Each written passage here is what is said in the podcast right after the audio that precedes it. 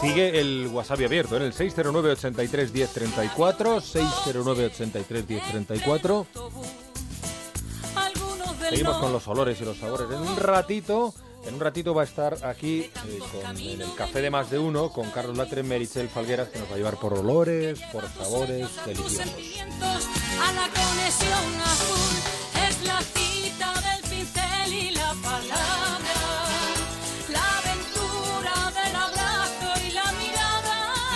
Y escuche con atención esta canción. Los sueños, la kermés de las fragancias, de puentes azules y palomas blancas. Esto es Fuentes Azules por el Autismo, que la Asociación eh, Navarra de Autismo, ANA, ha lanzado para celebrar su quinto aniversario y para sumarse al Día Mundial del Autismo, que se celebrará el próximo domingo 2 de abril. Y es que este fin de semana veremos de nuevo ciudades teñidas de azul, globos, lazos y monumentos iluminados de ese color, que nos recuerdan que uno de cada 150 niños uno de cada 150 niños tiene trastornos del espectro autista.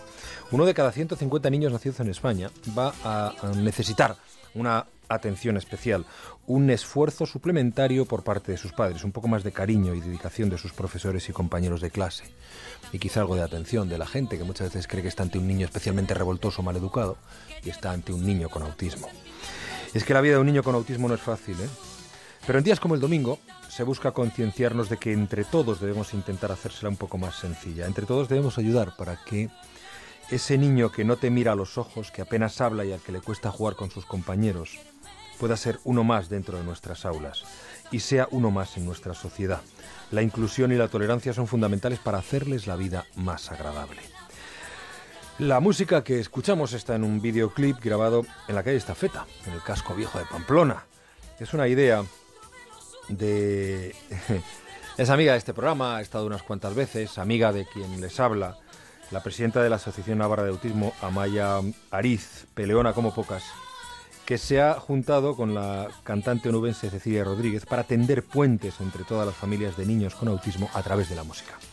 Quieren seguir haciendo visible este trastorno y pedirnos a todos que hagamos que las ciudades no sean para estos niños un lugar hostil. Amaya ha conseguido que en Pamplona casi todas las tiendas tengan un pictograma que permite a los niños con autismo saber qué hay en esa tienda.